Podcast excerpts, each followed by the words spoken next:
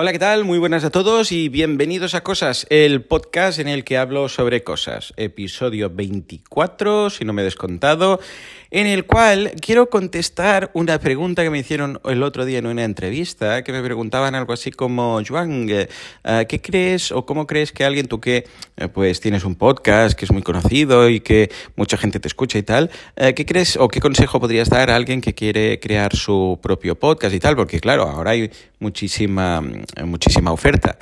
Y creo que, a ver, lo importante actualmente, ahora, con toda la gran oferta que tenemos, porque mirad que tenemos oferta de, contenido a mansalva, ya no es tan importante lo que cuentas, que también, o sea, se supone, se supone que lo que cuentas es, es, es, bueno, es una propuesta de valor interesante y que logras pues que la gente aprenda o que la gente se distraiga. O sea, vamos a partir que el contenido ya de por sí cumple su objetivo.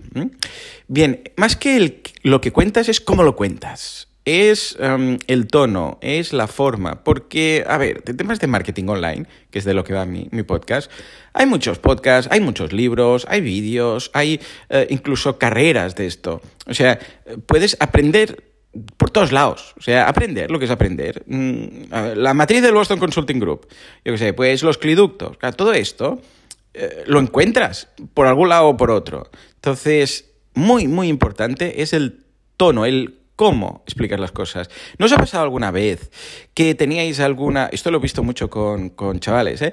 Ah, que teníais alguna asignatura que eh, se os cruzaba un montón, que dices, que sé, las mates o historia, no sé qué, y no había forma humana de aprender, que era la que suspendíais o la que lo pasabais fatal para probar la asignatura y tal. Y un año resulta que cambian el profe y de repente empiezas a mejorar, empiezas a sacar buenas notas, empieza a interesarte, eh, perdón, a interesarte. Claro, esto es precisamente a lo que me refiero. Las mates no han cambiado. Eh, la historia no ha cambiado. Ha cambiado el profe.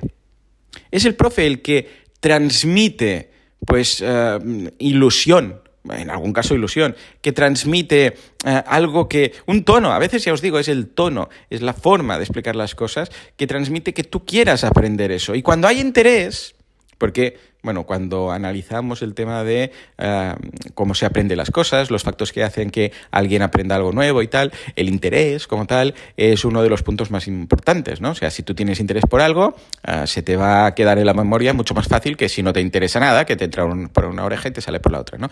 Pues si eh, logras mm, a través del cómo, porque repito, el, a ver, evidentemente que también si lo explicas mal, ya no es el tono, si lo explicas mal, pues y nadie lo entiende, porque lo explicas mal, pues mm, por mucho que, mucha pasión que le pongas, pues mm, no, vas a, no, no va a servir. Pero por eso digo que suponiendo que el contenido es correcto, ¿eh? y la forma de explicar es correcta, es el cómo. Con lo que, mm, ¿por qué creo que en muchas ocasiones, que era la pregunta que me hacía en esta entrevista, eh, ¿por qué creo que en muchas ocasiones em, la gente me escucha? Eh, yo creo que es entre otras cosas, aparte de lo que explico, que es que considero que importa, es, es importante, pero ya lo damos por supuesto, es el cómo explico. Muchas veces la gente me dice, ostras, Joan, es que me gusta, bueno, yo tengo una forma de explicar las cosas en mi podcast, pues optimista, enérgica, eh, eh, siempre positiva, ¿no? Y mm, creo que a la audiencia que escucha mi podcast le encaja esto, o al revés. Mi forma de explicar ha traído a un grupo, a un colectivo, a una audiencia, a una comunidad que le gusta cómo yo explico.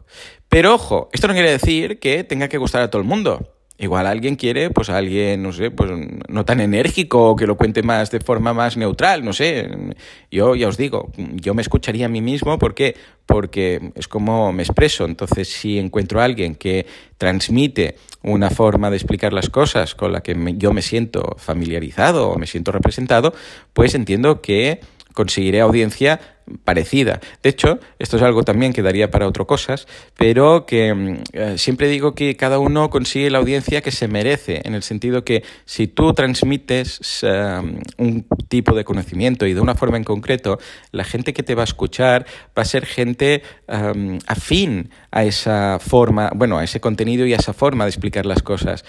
cuando hay estas pelis típicas de estas pelis malas de serie B, ¿no? De, de Antena 3 por la tarde, ¿no? Que siempre hay un, un chico o un niño en, en la escuela que le gusta una, una niña y dice a la abuela, ¿no? Le dice, abuela, ¿qué hago? No sé qué. Y la abuela siempre, esto es muy pastel, ¿no? Pero la abuela siempre le dice, sé tú mismo, ¿eh? Jonathan, sé tú mismo, le dice la abuela. Jonathan, sé tú mismo, sé tú mismo. Bueno, esto está muy, ya os digo, es muy pastel y es muy cliché, pero es verdad. O sea, si nosotros somos nosotros mismos, y no fingimos, simplemente es, mira, yo cuento las cosas como soy.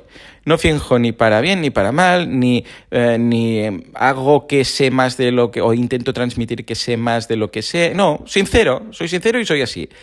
¿A quién vas a traer? A gente que le guste tu real, o sea, tu persona real, tu, tu yo verdadero. Otra cosa es que esa chica en concreto, que esto no lo dice en la peli, le guste el, yo verdadero de ese, de ese, niño, ¿no? Porque también la abuela podría decirle, sé tú mismo. Si no le gusta tú mismo, pues nada, pues a por otra. Y si, pero al menos siendo tú mismo, uh, la que venga o el que venga, ¿no? Porque esto es aplicable en ambos casos, pues le va a interesar cómo eres tú. Cómo eres tú, no cómo es una persona que se comporta de una forma distinta a la que eres realmente. Bueno, pero ya os digo, esto daría para otra cosa, no me voy a meter ahí. En todo caso, es muy importante no solamente transmitir el qué, sino cómo lo transmitimos. Gracias por aguantarme. Bueno, eh, la pregunta, que siempre me olvido, la pregunta.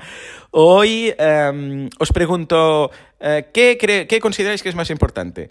¿El qué o el cómo? Ya sé que es una pregunta un poco trampa, pero os la mando. La respuesta también puede ser un poco trampa. Gracias por aguantarme y nos escuchamos en el próximo Cosas. Hasta entonces, muy buenos días.